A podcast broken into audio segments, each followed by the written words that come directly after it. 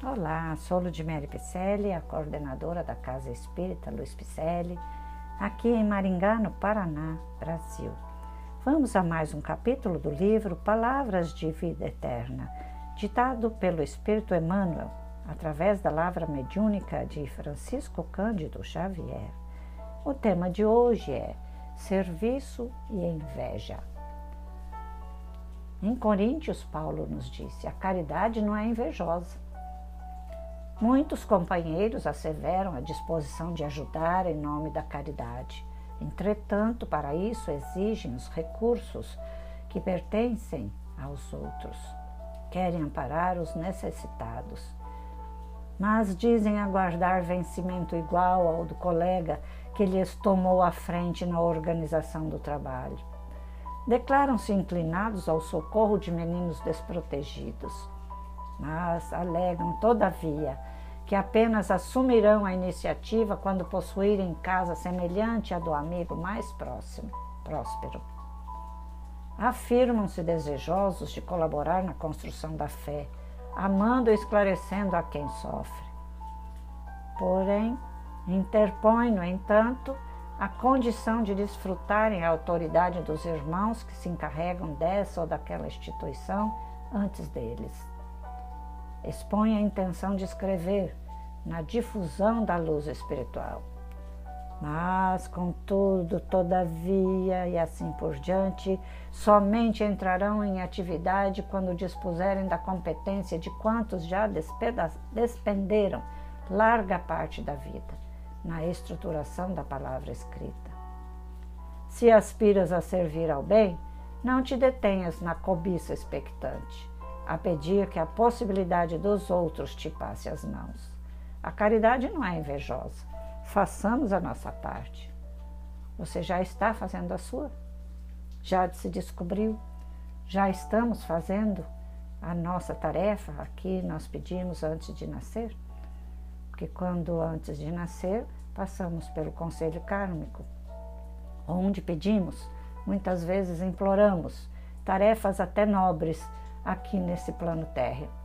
E quando chegamos aqui, esquecemos do serviço a executar, porque a inveja toma conta de nós, não é mesmo?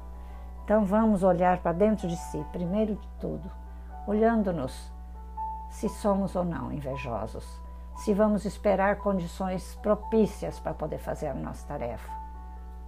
Não, não adianta esperar, porque a enxada, que é a nossa ferramenta, pode enferrujar e aí o serviço não sairá mais, porque a inveja já corroeu, não é mesmo?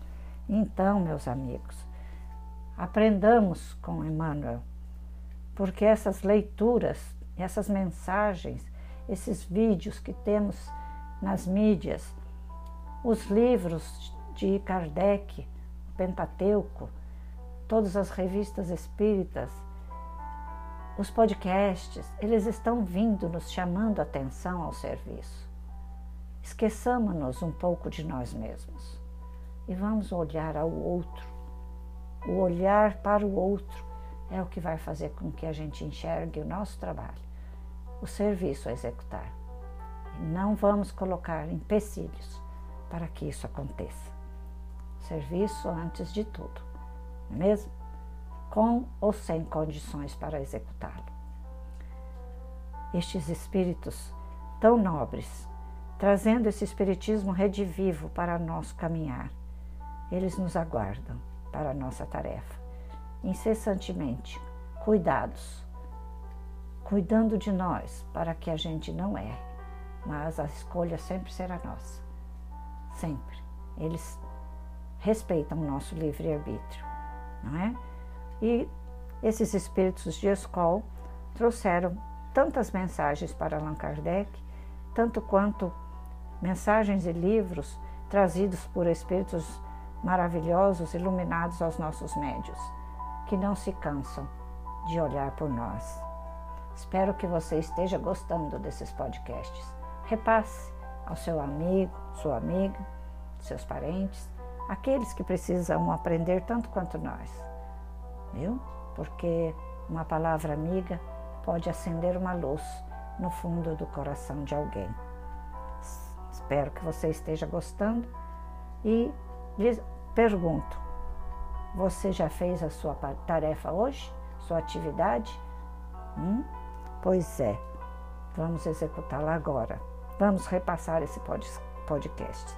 Vai lá em nossa rede social, dê um alô nas nossas redes, Instagram, Facebook, com o nome Celpe Picelli.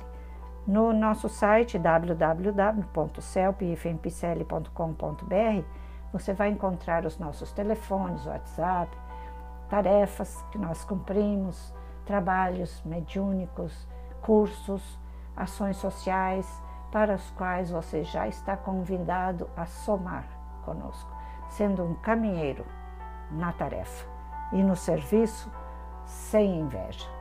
Deus nos abençoe a todos. Grande abraço. Muita paz.